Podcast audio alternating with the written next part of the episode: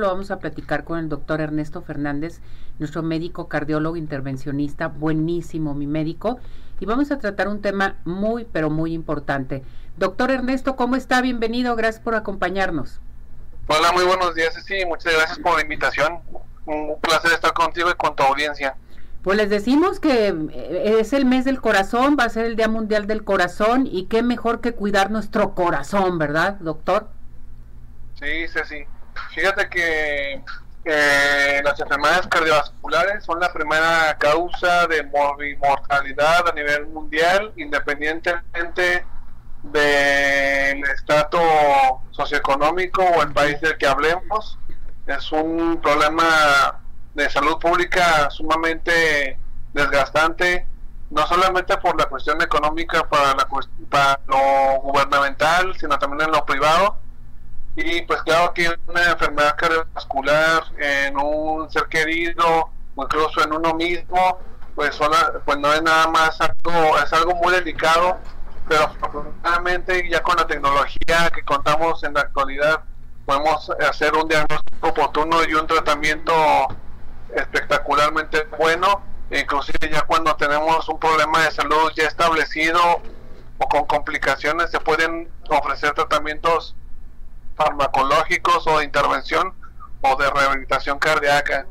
Actualmente en México, pues por estadística, pues estamos muy predisponentes para las enfermedades cardiovasculares.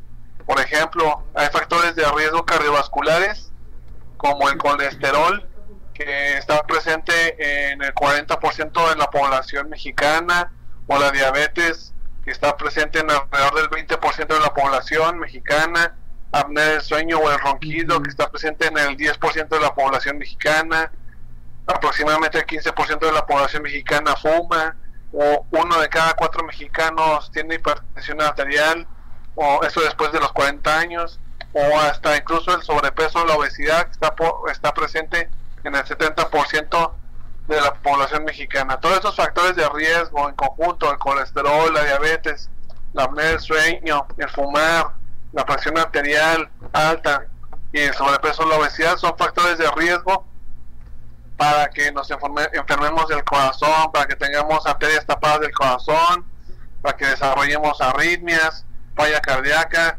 y pues otras complicaciones vasculares tales como los aneurismas aórticos o abdominales o los aneurismas torácicos, etcétera.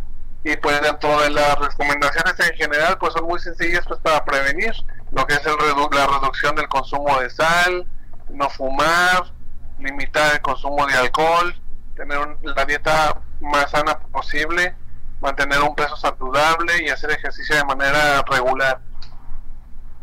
Doctor, a esto a mí se me hace muy importante que todo esto lo mencione porque en ocasiones dejamos a la deriva nuestro corazón.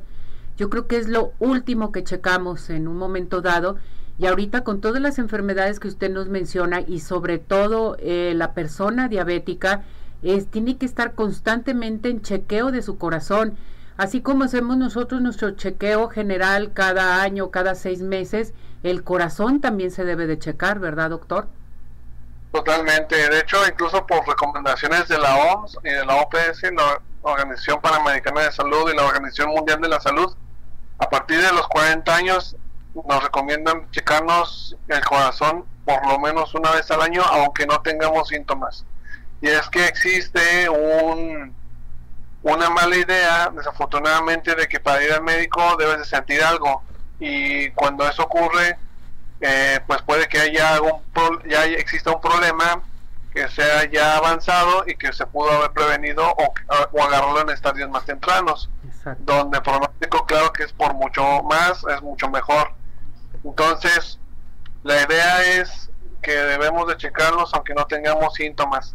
Ahora, sí, ¿qué pasaría si es menor de 40 años?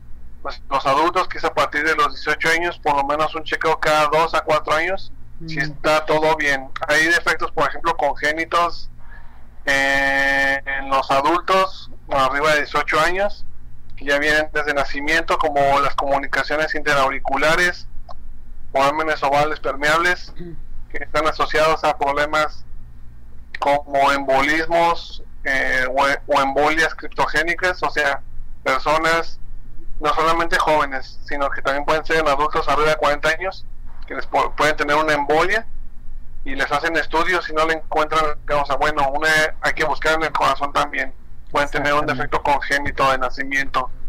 Eh, porque todo en la medicina afortunadamente pues ha ido avanzando y en la cuestión de diagnóstica y terapéutica y hemos encontrado siempre el porqué de los síntomas o el diagnóstico para tener un tratamiento más óptimo. En este mes del corazón eh, se acerca la fecha del Día Mundial del Corazón. Entonces, ¿qué nos recomienda? Vemos eh, en este año tan importante que mucha gente ha tenido problemas de su corazón, mucha gente se ha infartado también, pero jóvenes, que antes no sucedía esto, doctor, ¿por qué? Bueno, tiene que ver mucho con el tipo de industrialización de la vida diaria. Actualmente no es lo mismo nuestra alimentación, muchos alimentos procesados y la baja actividad física, el sedentarismo, aparte de ciertas modas, por ejemplo, a partir de los 60, 70 o un poquito antes estaba muy de moda, por ejemplo, el tabaquismo, el, fumar.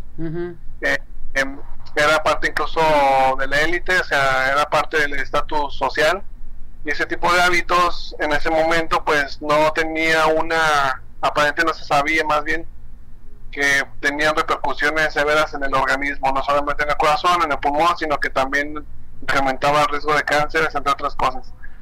Pero en los jóvenes, actualmente, aparte de que cada vez nos enfermamos de manera más temprana de cuestiones metabólicas como la diabetes, el colesterol, el ronquido, pues también hay otras situaciones como ciertos hábitos, por ejemplo, eh, hay sustancias que se utilizan de manera no regulada en los gimnasios, que son como aceleradores de metabolismo, etcétera, que en algunas personas sí está asociado a algo que se llama disfunción endotelial, que en términos muy sencillos es una inflamación del sistema vascular de todo el cuerpo y que eso pues te predispone a formar de manera más pronta coágulos dentro del sistema arterial o incluso arritmias eh, o trastornos eléctricos del corazón eh, que eso finalmente pues también te va a producir algún problema cardiovascular a largo plazo.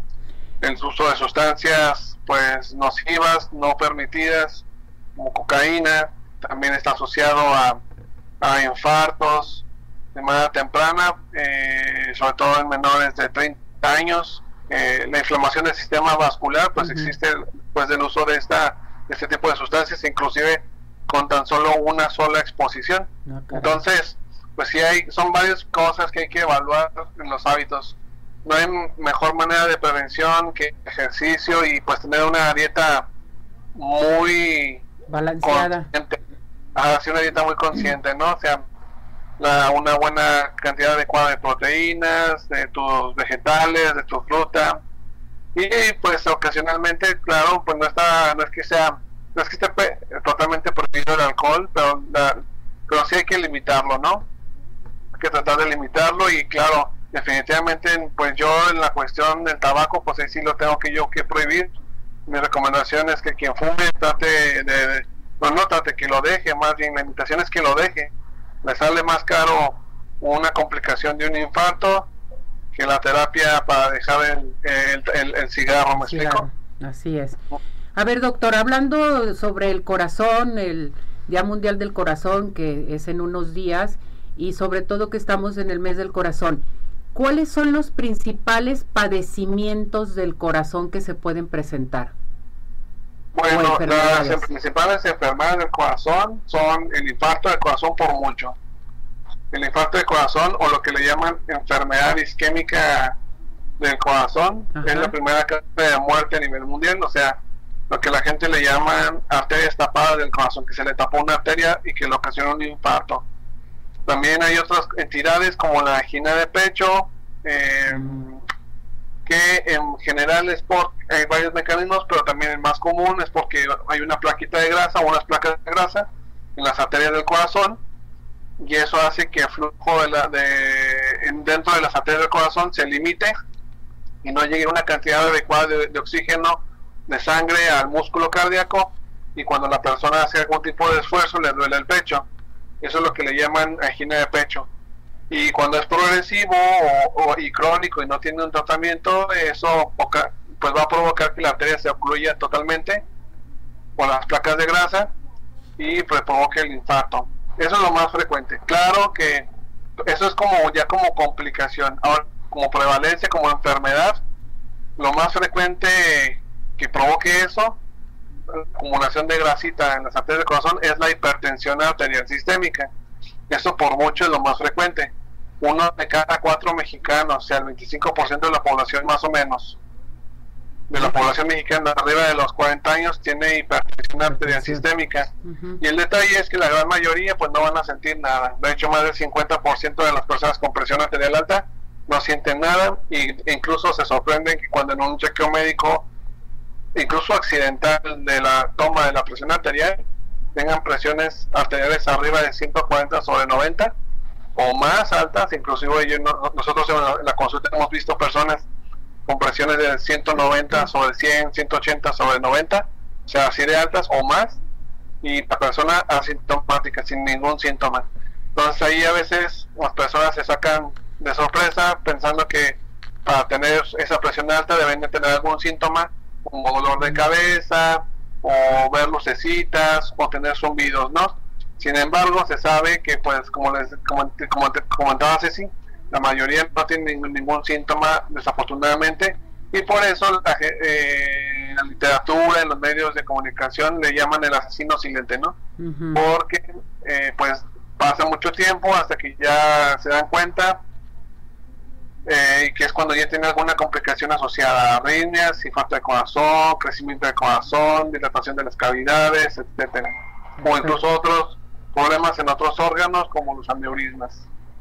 Pues aquí lo importante, doctor, ya que hemos hablado en global del corazón, padecimientos más frecuentes, qué es lo que sucede, que nos tenemos que cuidar también, ubicación de la gente que tiene ciertos padecimientos como eh, los diabéticos, hipertensos, en fin, hay que checarse que esto es muy importante. Y bueno, les comentamos a nuestro público que el 29 de septiembre es el Día Mundial del Corazón y aquí tenemos a nuestro cardiólogo, el doctor Ernesto, para que nuestro público, si tienen alguna duda, ¿a qué teléfono se pueden comunicar con usted, doctor? Muchas gracias, Sí, se pueden comunicar al 33 16 95 52 16. La línea directa, eh, vamos a tener ya, super, su servidor o personas que nos apoya, sus compañeros. Este, estamos para servirles. Estamos localizados en el Centro Médico Hospital Real San José Vallarrel, piso 10, consultorio 3B. Perfecto, que ahí se dirijan con usted. Doctor, muchísimas gracias. ¿Algo más que desea agregar? Nada, pues que la prevención le sale mucho mejor a todos que ya tratar complicaciones, pero aún cuando tengan complicaciones, si hay esperanza, si hay tratamiento que se pueda ofrecer. Gracias, doctor, que esté muy bien, gracias por recibirnos. Cuídese mucho. Dios bendiga. Mi médico excelente, nuestro cardiólogo. Gracias, doctor. Feliz día.